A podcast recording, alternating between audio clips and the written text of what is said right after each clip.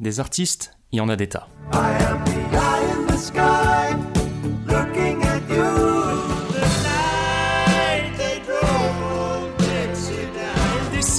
de la montagne sur un chariot chargé de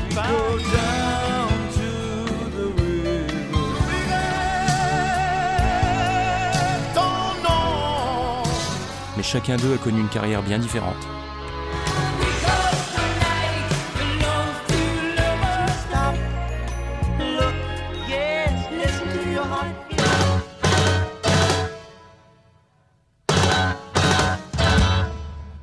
Il est peut-être temps d'en reparler un peu.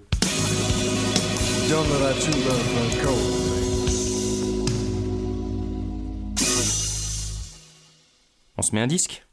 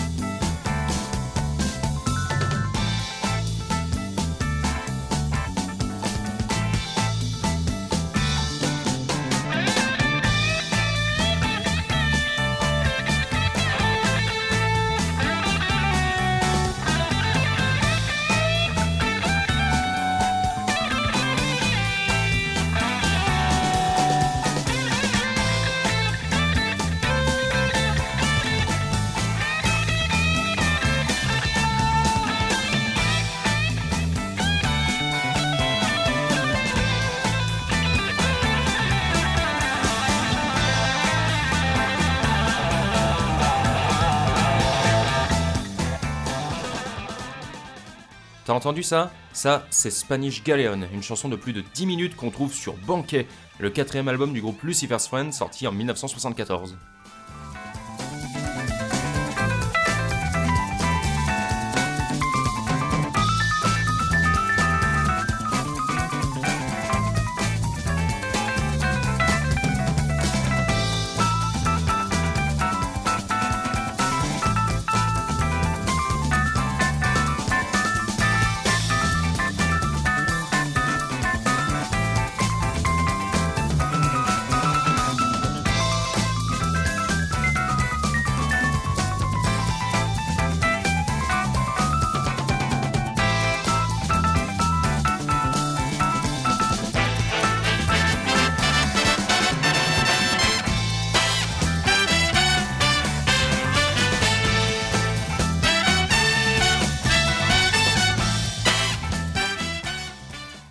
Groupe il fait partie de la grande tradition des groupes ou artistes de rock allemand qui chantent en anglais, tels que Scorpions, Eloi ou UFO.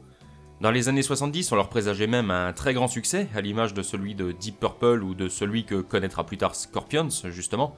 Et même si pendant un temps ça a pu être vrai, eh ben, leur notoriété n'a malheureusement pour eux pas duré.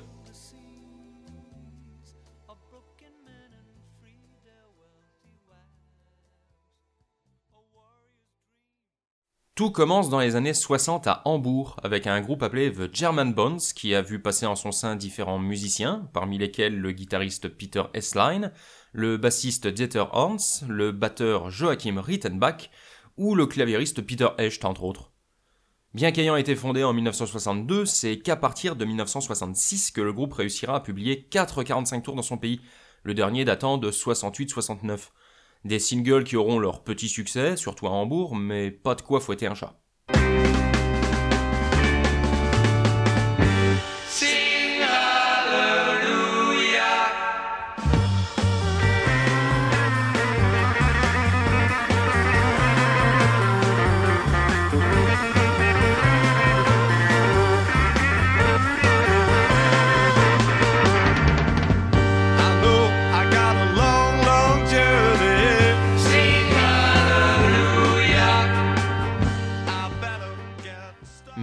Destin du groupe va changer à la fin de la décennie, après leur rencontre avec un chanteur étranger, John Lawton. Lawton, c'est un Anglais né en 46 qui s'est retrouvé chanteur un peu par hasard dans son premier groupe, The Deans. Il s'avérera finalement assez doué et va continuer sur cette voie avec d'autres groupes, dont un appelé Stonewall, qui a entre autres vu passer John Miles, qui connaîtra un succès mondial avec son titre Music en 1976, et Paul Thompson, qui deviendra plus tard le batteur du groupe Roxy Music. C'est après avoir terminé un concert à Hambourg que Lawton décide de quitter Stonewall et de s'installer dans la ville, et c'est comme ça qu'il finit par faire la connaissance des membres de The German Bonds. Ces derniers avaient d'ailleurs plus ou moins lâché l'affaire pour des raisons d'argent, et avaient repris des études de graphisme avant de se remotiver assez rapidement pour enregistrer un album. Il leur manquait juste une voix, et cette nouvelle voix allait être celle de George Mavros, dans un premier temps, avant d'être celle de Tony Cavanoff et de John Lawton. Cette première formation composée des deux chanteurs et de S-Line, Horns, Echt et Rittenbach sortira en 70 un album de 9 titres, non pas sous le nom de Lucifer's Friends, mais sous celui d'Astérix, et l'album en lui-même porte le même nom. Et après cet essai qui connaîtra pas un très grand succès, Tony Kavanov s'envole vers d'autres cieux et le groupe décide de changer de nom pour celui de Lucifer's Friend. Il publie ce coup-ci en janvier 71 un album éponyme qui fera déjà un peu plus parler de lui.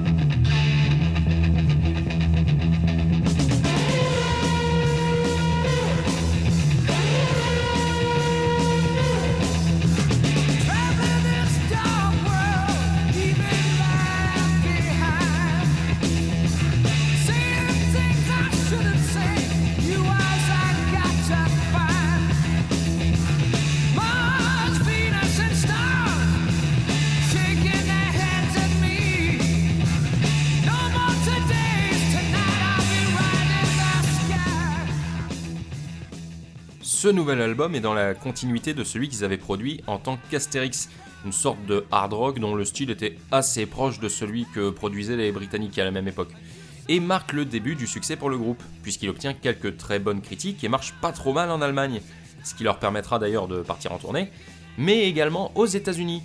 Le journal Chicago Express parlera même de Lucifer's Fan comme d'un quintet rock allemand super énergique à l'image d'un Led Zeppelin. Néanmoins, il faudra attendre 1973 pour voir ce premier disque atteindre le continent américain via un label indépendant. Ce qui sera d'ailleurs également le cas pour les 2-3 albums qui vont suivre, leurs disques mettant à chaque fois un peu de temps pour arriver jusque là-bas. Mais si effectivement ce premier album lorgne fortement du côté du hard rock, dès leur deuxième, en 72, le public et les critiques vont commencer à s'apercevoir d'une chose, c'est que Lucifer's Friend est un groupe qui sait se renouveler à chaque album, puisque Where the Groupies Kill the Blues, même s'il conserve ses racines hard rock, incorpore ce coup-ci plus de sonorités progressives, blues ou psychédéliques, un choix qui se révélera payant, puisque l'album recevra des critiques plus qu'élogieuses, et notamment de la part des Américains, même si encore une fois ils auront le disque bien après les Européens. Fait notable, Lucifer's Friend était à ce moment-là un des rares groupes étrangers qui soit pas anglais à passer régulièrement sur les ondes américaines. Malgré tout, il décide après la sortie du disque d'arrêter de jouer en public pour des raisons pécuniaires, puisque selon les dires de Peter S-Line, ils étaient assez mal payés et considérés à l'époque et s'étaient retrouvés criblés de dettes. De fait, les différents membres du groupe doivent jouer à droite à gauche pour d'autres artistes afin de récupérer un peu d'argent. Néanmoins, ils se retrouvent et enchaînent l'année suivante en 73 avec leur troisième album, I'm Just a Rock and Roll Singer, qui une fois encore change d'ambiance en proposant une sorte de hard rock progressif et pop et Rebelote, c'est un succès, et même une consécration, puisque dans certaines villes des États-Unis, ce disque deviendra l'album le plus demandé de l'année quand il sortira en 74. Et Lucifer's Fan sera à l'époque le groupe allemand qui se sera le mieux vendu chez l'oncle Sam.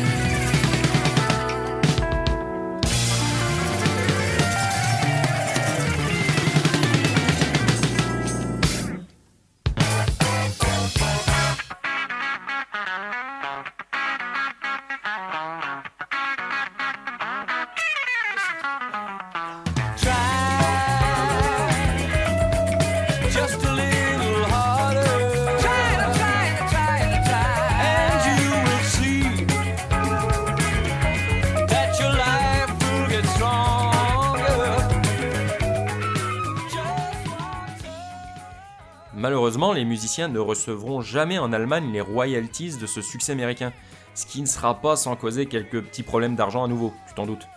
De plus, juste après ce troisième album, Joachim Rittenbach, le batteur, décide de quitter le groupe et est remplacé par Herbert Bornold, un batteur ayant officié avec The Rattles, un groupe des années 60-70 assez célèbre outre-Rhin.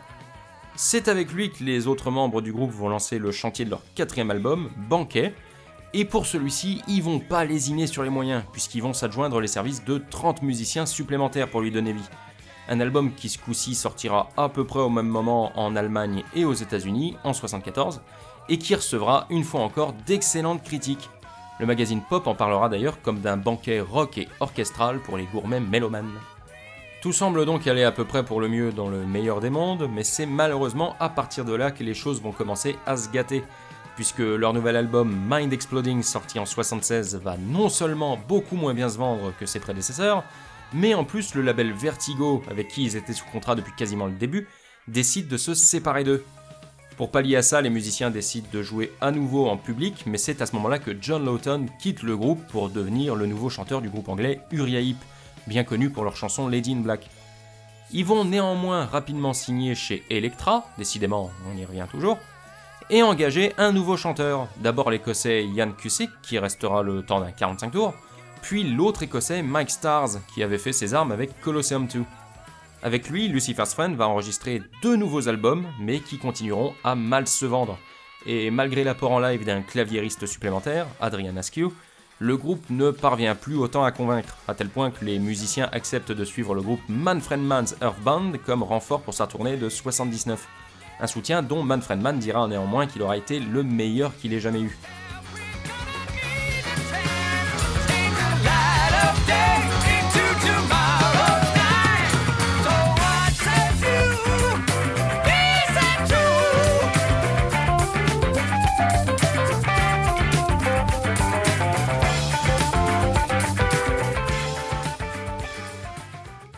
Les choses ne s'arrangeront pas par la suite et même leur présence aux côtés des Scorpions ou de Van Halen, toujours comme renfort, ne suffira pas à leur faire assez de pub pour booster les ventes.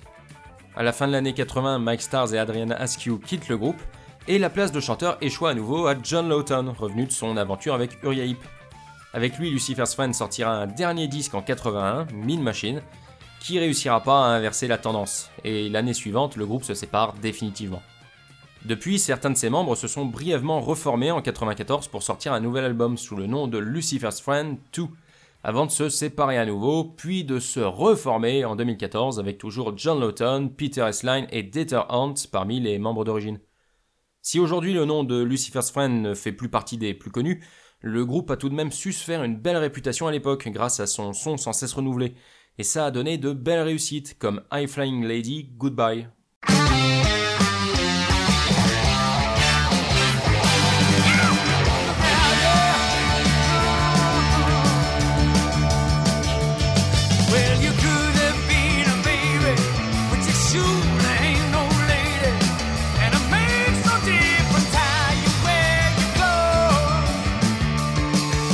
your mother's tried to see. Even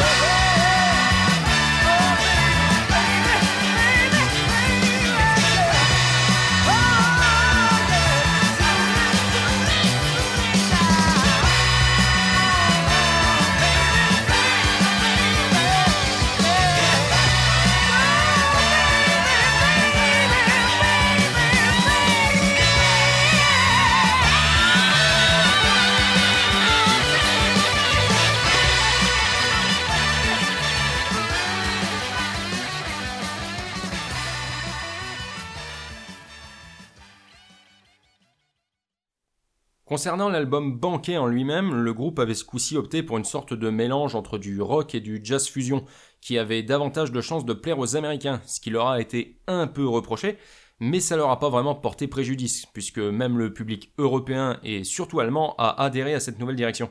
C'est en tout cas l'album de Lucifer's Fan qui contient le moins de morceaux, seulement 5, mais ça s'explique aussi par le fait qu'il contient également les deux morceaux les plus longs du groupe, Spanish Galleon et Sorrow, chacun d'eux dépassant les 11 minutes. Du coup, l'album est à peu près aussi long que n'importe quel autre de leur discographie.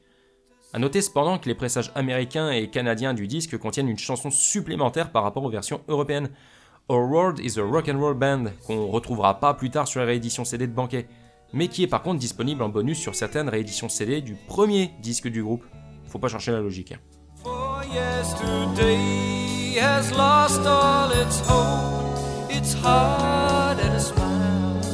Girl, without you. Just don't know what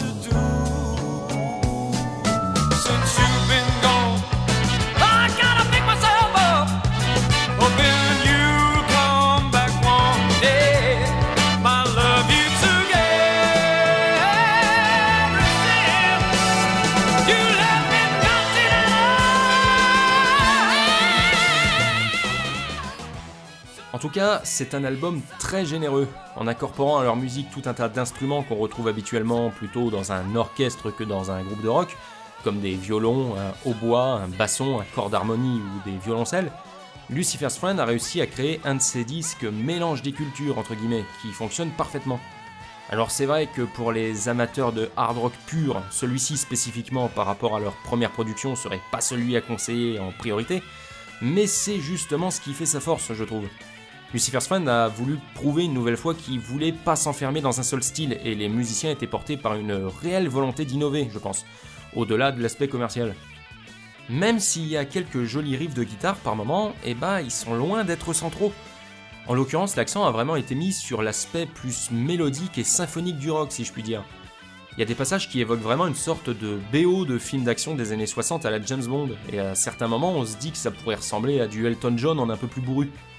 En fait, chaque titre est traversé par des tas d'influences et multiplie les ambiances. C'est un disque qui bouge énormément à sa manière et qui se repose pas. On peut très bien passer d'un moment calme et bucolique à quelque chose de plus rentre dedans ou funky dans le même morceau, sans que jamais ça paraisse dissonant. Et personnellement, je trouve que c'est très bien joué. Banquet, c'est un album qui vaut le coup d'être écouté au moins une fois et qui peut plaire à pas mal de monde. Bref, sur ce, faut que j'y aille. Et faut que je pense à remplir mon attestation. Euh, attends, ou pas je sais plus. J'ai dépassé les 10 km là ou pas? Ouais bon, dans le doute, euh, je vais quand même le faire, hein, on sait jamais. Avant de partir, je te laisse quand même avec Vospok Oberon. Tu m'en diras des nouvelles la prochaine fois. Allez, à la prochaine. Ciao